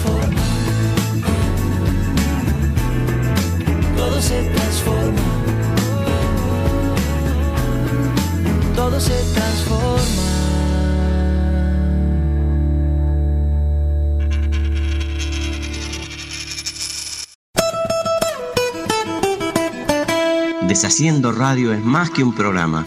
Son voces que de distintos rincones te invitan a estar en contacto con el mundo. Un nuevo modo de entender los medios de comunicación. Soy Santiago Mampel. Deshaciendo Radio. A las 20 horas de Montevideo y Buenos Aires, la 1 de la madrugada en Madrid y a las 19 horas en Asunción y Nueva York por lababilúnica.com.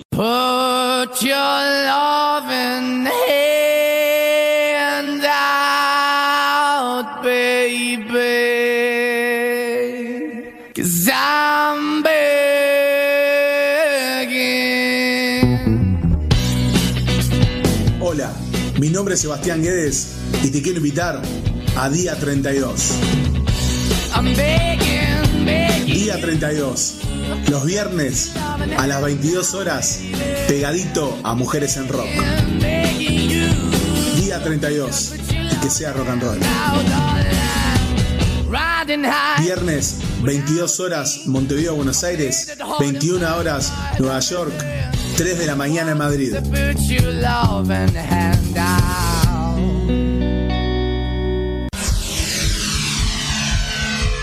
En tu vida, un sonido conectado a tus oídos.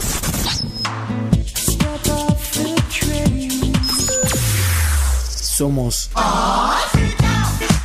el túnel del tiempo. Sonido urbano, sonido retro. El túnel del tiempo. Montevideo, desde Montevideo, Uruguay. Los jueves 20, 20, 20 horas. El túnel del tiempo. Fue su quietud lo que me hizo inclinarme fascinado la primera vez que vi a los axolotl. Oscuramente me pareció comprender su voluntad secreta, abolir el espacio y el tiempo con una inmovilidad indiferente.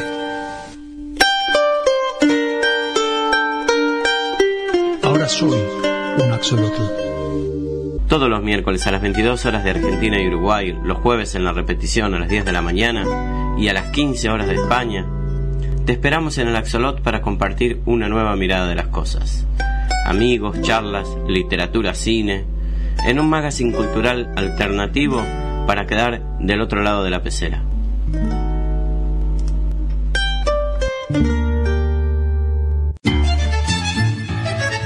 Los berretines son gustos que nos damos en la vida. Nosotros tenemos tres.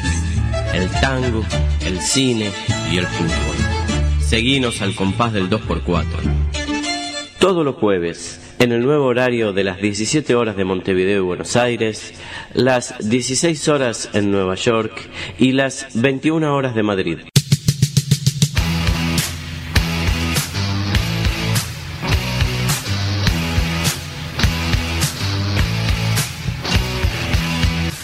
Hola, soy Betina Esteves y te invito a que me acompañes en Mujeres en Rock. Todos los viernes a las 21 horas, el rock tiene voz de mujer. Mujeres en Rock, acá en la Babilónica Radio. Si no nos vemos, nos escuchamos.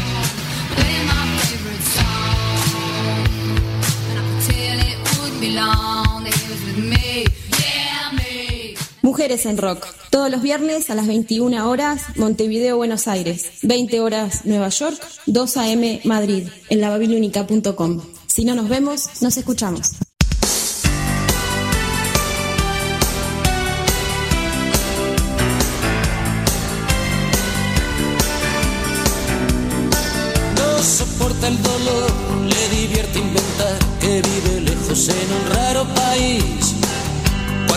En sueños lo hace sin mí.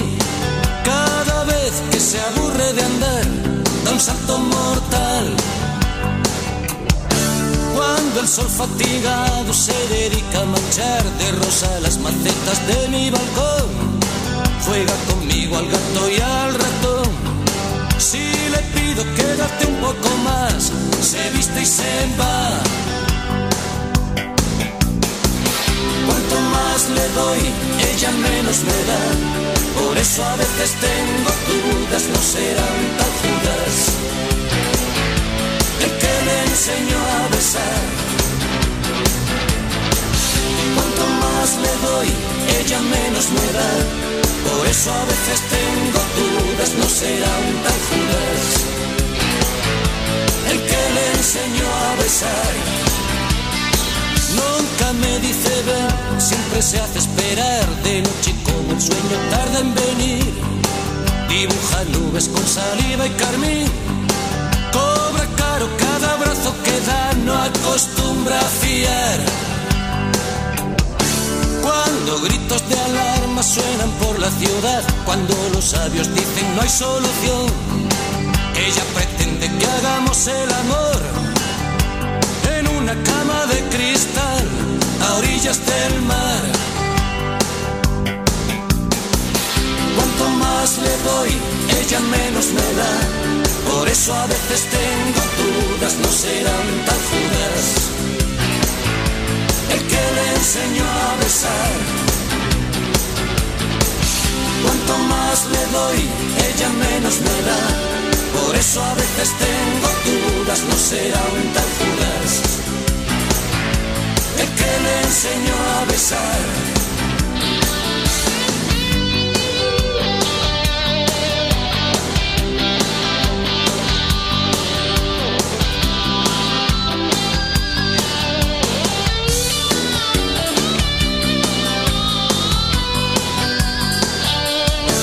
Yo que siempre traté de aprender a barajar los naipes al estilo del triunfador. Ahora me veo jugando de farol, mientras su manga esconde un as, no sabe ganar. Cuanto más le doy, ella menos me da. Por eso a veces tengo dudas, no será un tan fugaz. El que me enseñó a besar. Cuanto más le doy, ella menos me da. Por eso a veces tengo dudas, no será un tan fugaz. El que me enseñó a besar. Cuanto más me doy, ella menos se da. Por eso necesito ayuda, aunque sean de Judas. Bésame un poco más. Cuanto más le doy, ella menos me da. Por eso a veces tengo dudas, no serán tan. El que me enseñó a besar. Cuanto más me doy, ella menos se da. Por eso necesito. Iniciando sesión. En los oídos. En tu vida. El sonido conectado a tus oídos. www.lababilúnica.com Sonido urbano.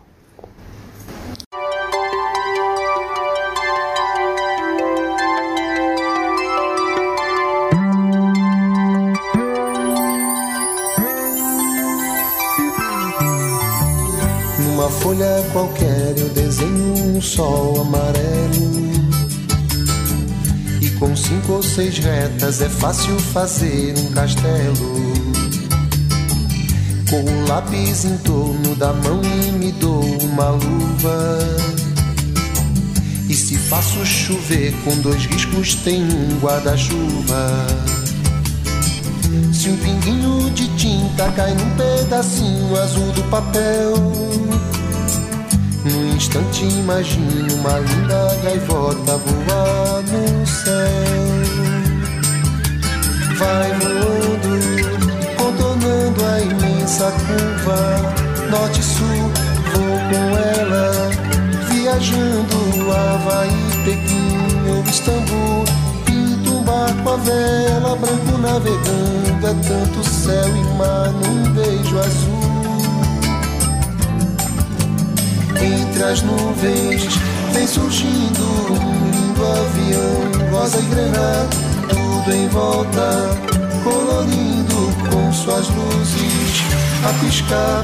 Basta imaginar e ele está partindo, sereno, e se a gente quiser, ele vai pousar.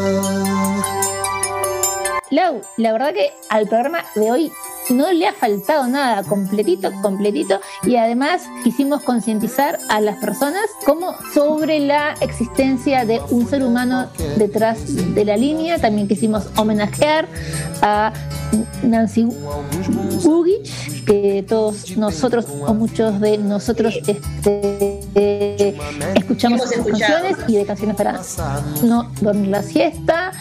Eh, también saludado También a todos los médicos, ¿no? a la profesión de este Exacto, a los distintos profesionales de la medicina, a los escribanos, también hablamos sobre el SIM, y sobre el VIH, ¿no? Eh, el estigma que hay hoy en día y bueno, y para tratar de que no exista más, ¿no? Bueno, pero ha sido un programa. Entonces, Vero, si no nos vemos, si no nos vemos, nos escuchamos y nos y nos leemos, ¿por dónde? por Babilónica Radio en Dos ventanas al mundo. Hasta el próximo sábado. Sábado.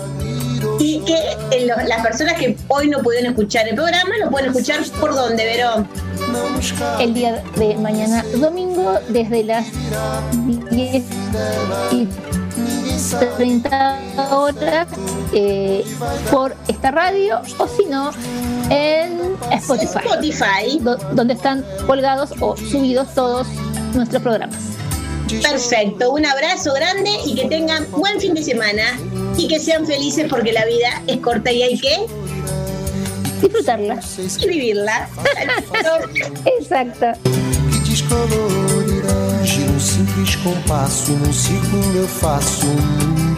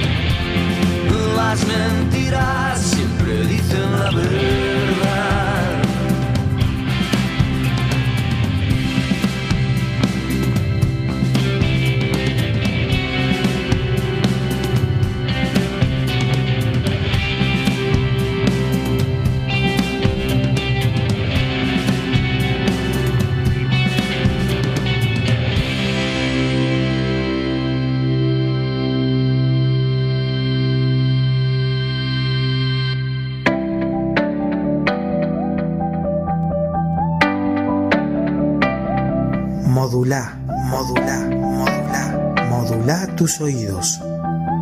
Somos la Babilónica Radio.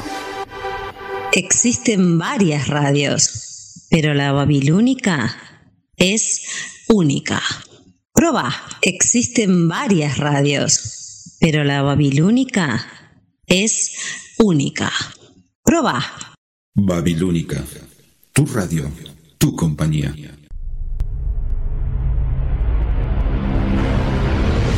Radio. Radio La Babilónica.